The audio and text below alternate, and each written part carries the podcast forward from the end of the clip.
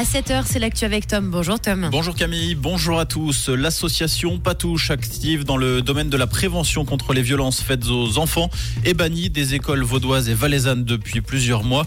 L'État de Vaud juge que la prestation proposée par l'association n'est pas en ligne avec sa politique de prévention en matière de harcèlement, d'abus sexuels ou de maltraitance. En effet, malgré une demande d'ajustement, les cours utiliseraient toujours un langage inapproprié et un discours culpabilisant et négatif. Le bannissement a été formulé par écrit en mars 2023 par les autorités vaudoises. Les autorités valaisannes ont fait de même en septembre dernier. Les Verts et les socialistes ont atteint le nombre suffisant de signatures pour déposer leur initiative commune pour la création d'un fonds destiné à la préservation du climat. Pas moins de 105 000 signatures seront déposées auprès de la chancellerie fédérale le 22 février prochain. L'initiative prévoit notamment que la Confédération soutienne des projets climatiques par le biais d'un fonds de plusieurs milliards de francs.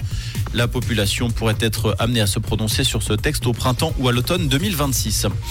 En France, alors que les agriculteurs ont prévu de poursuivre leurs manifestations dans tout le pays, leurs homologues espagnols ont annoncé hier rejoindre le mouvement européen. En Suisse, pas d'action choc, même si des mouvements symboliques restent possibles prochainement. Une pétition a été lancée hier par l'Union suisse des paysans et les chambres agricoles de Suisse romande.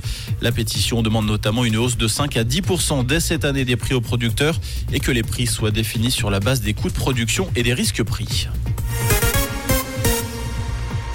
Elle pollue les poumons des jeunes et les trottoirs des villes. Les puffs vont être bannis au Royaume-Uni. L'annonce a été faite en ce début de semaine par le Premier ministre Rishi Sunak qui a fait de la lutte contre le tabagisme l'un de ses grands objectifs. Selon des chiffres officiels, parmi les jeunes de 11 à 17 ans qui vapotent au Royaume-Uni, la part de ceux qui consomment des cigarettes électroniques jetables a été multipliée par 9 en deux ans. L'interdiction pourrait intervenir au début de l'année 2025. Coup de tonnerre dans le milieu de la musique. Universal Music annonce le retrait de ses chansons de TikTok. Cette annonce intervient après l'échec de négociations avec la plateforme chinoise sur des questions telles que la rémunération des artistes et des auteurs-compositeurs. Le contrat existant expire aujourd'hui. Lourde défaite pour Yverdon Sport hier Wangdorf dans le cadre des matchs en retard de la 21e journée de Super League. Les Norvaudois sont inclinés 5-1 face à Young Boys. Dans le même temps, le FC Ball est allé s'imposer 3-1 sur la pelouse de Winterthur. Comprendre ce qui se passe en Suisse romande et dans le monde, c'est aussi sur Rouge. Rouge